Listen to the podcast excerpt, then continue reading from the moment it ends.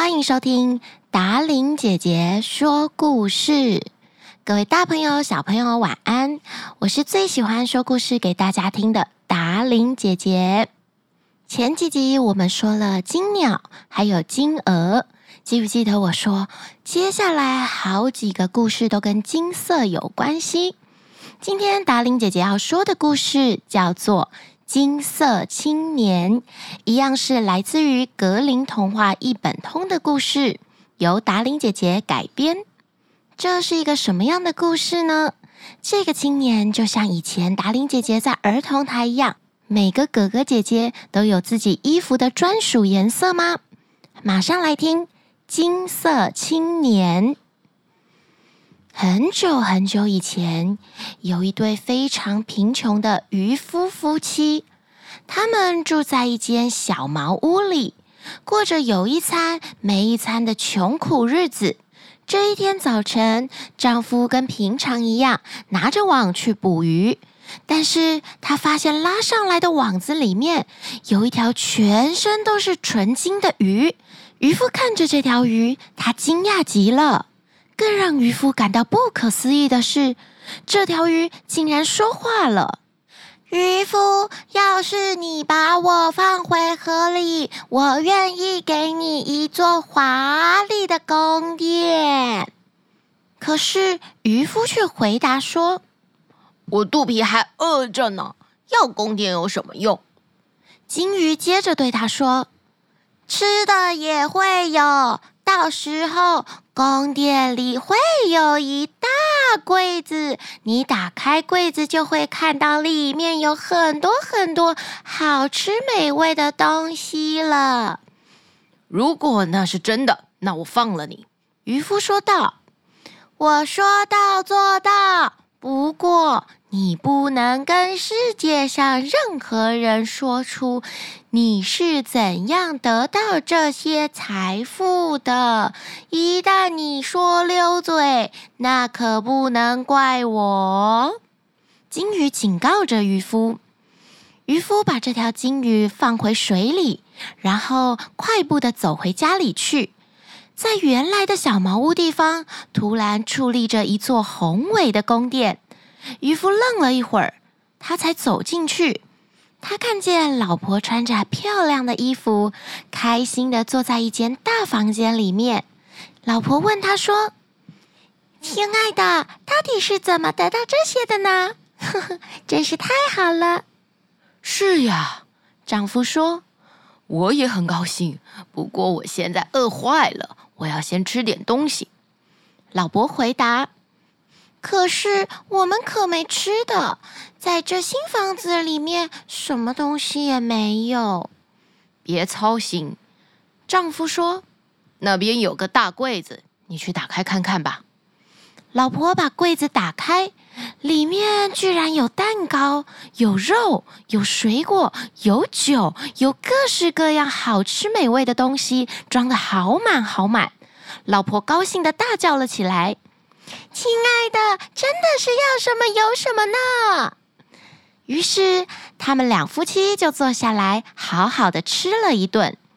老婆打着饱嗝，问他：“亲爱的，这些好东西到底是怎么回事呢？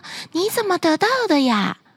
渔夫回答：“这个我可不能说。我要是说出了这个秘密，我们的幸福、快乐、美好生活就没有了。”好吧，老婆说：“不说就不说，我也不想知道。”但是，老婆说的并不是真心话。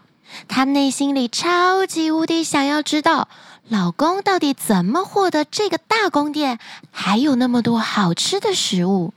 从此以后，她日夜不停地纠缠着丈夫，一直问，一直问，直到丈夫说出了这个秘密。可是，就在说出秘密的这一瞬间，宏伟的宫殿还有装食物的大柜子全部都消失了。渔夫和妻子又坐回原来的小茅屋里，过着有一餐没一餐的生活了。渔夫只能又拿起渔网再去捕鱼。然而，这一切就像是命运的安排一般。渔夫又再一次捕到那条金色的鱼。金鱼对他说：“看来我就是注定要被你捕到。你带我回家，把我切成六块，其中的两块给你老婆吃，再给你的马吃两块，最后的两块埋在地下，这样你就会有好运气。”渔夫这一次把金鱼带回家了，他按照金鱼的吩咐去做。没想到过了不久，有两朵金色的百合花就从农夫埋着两块鱼肉的土地里长了出来。吃了两块鱼肉的马也生了两只小金马，而渔夫的老婆也生下了两个全身都是金的娃娃。两个金娃娃长成了英俊魁梧的青年，百合花还有金马也默默的长大了。有一天，孩子请求道：“爸爸，我们想骑上金马出去看看外面的世界。”渔夫忧虑的说：“你们都走了，我不放心啊，我怎能知道你们的情况呢？”两位青年说：“两朵金百合如果长得很好。”我们就很健康，枯萎了，那我们就是生病了。它们要是倒在地上，代表我们遭遇不幸。于是，两个金色的青年就骑着金色的马出发了。他们来到一家很热闹的店里，那里的人看到两个金色的青年，就开始拿他们开玩笑。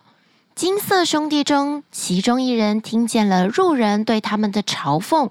他羞愧的不想再走下去了，于是他决定调转马头往家的方向前进。而另外一位金色少年，他决定要继续前行。当他骑到一片大森林时，他正想要往里面走，可是却有一个砍柴的人劝他：“你千万别进去，森林里全部都是抢匪。”他们要是看见你和你的马都是金的，一定会杀了你的。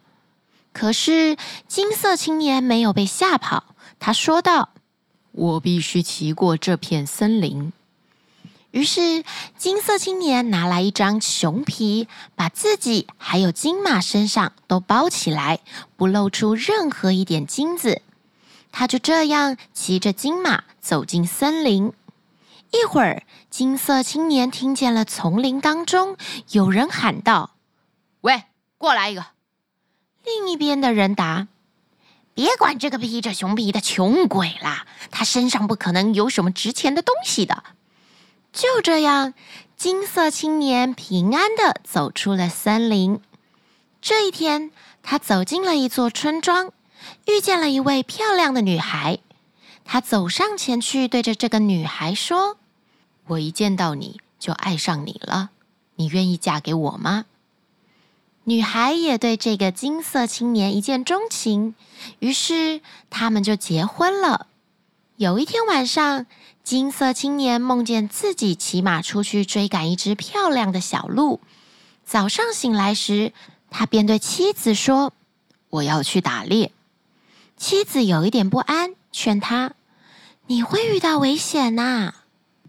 可是青色少年回答：“我一定要去。”说着，他就走向森林里面去了。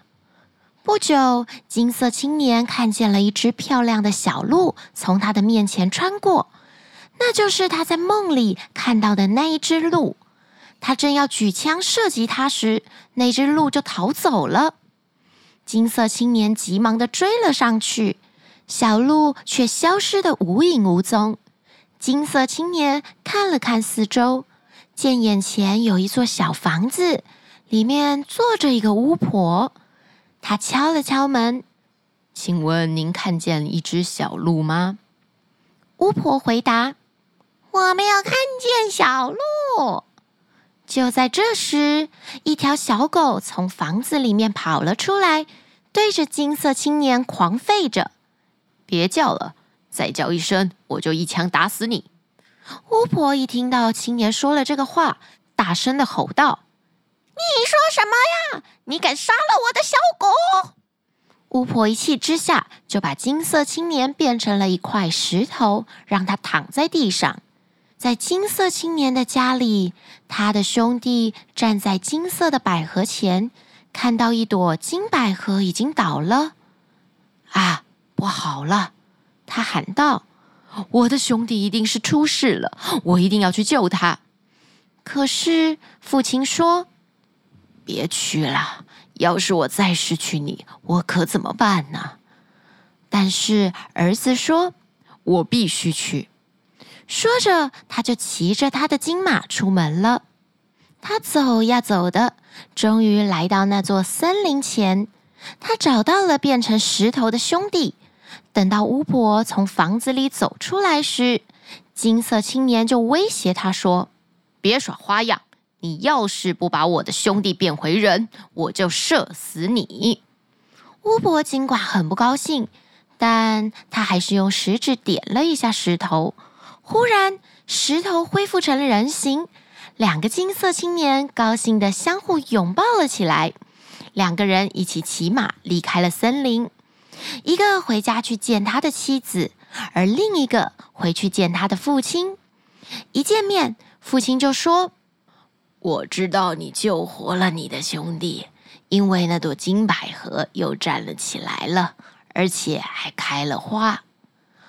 后来，这两个金色青年都过着很快乐的生活。今天的故事《金色青年》说完了。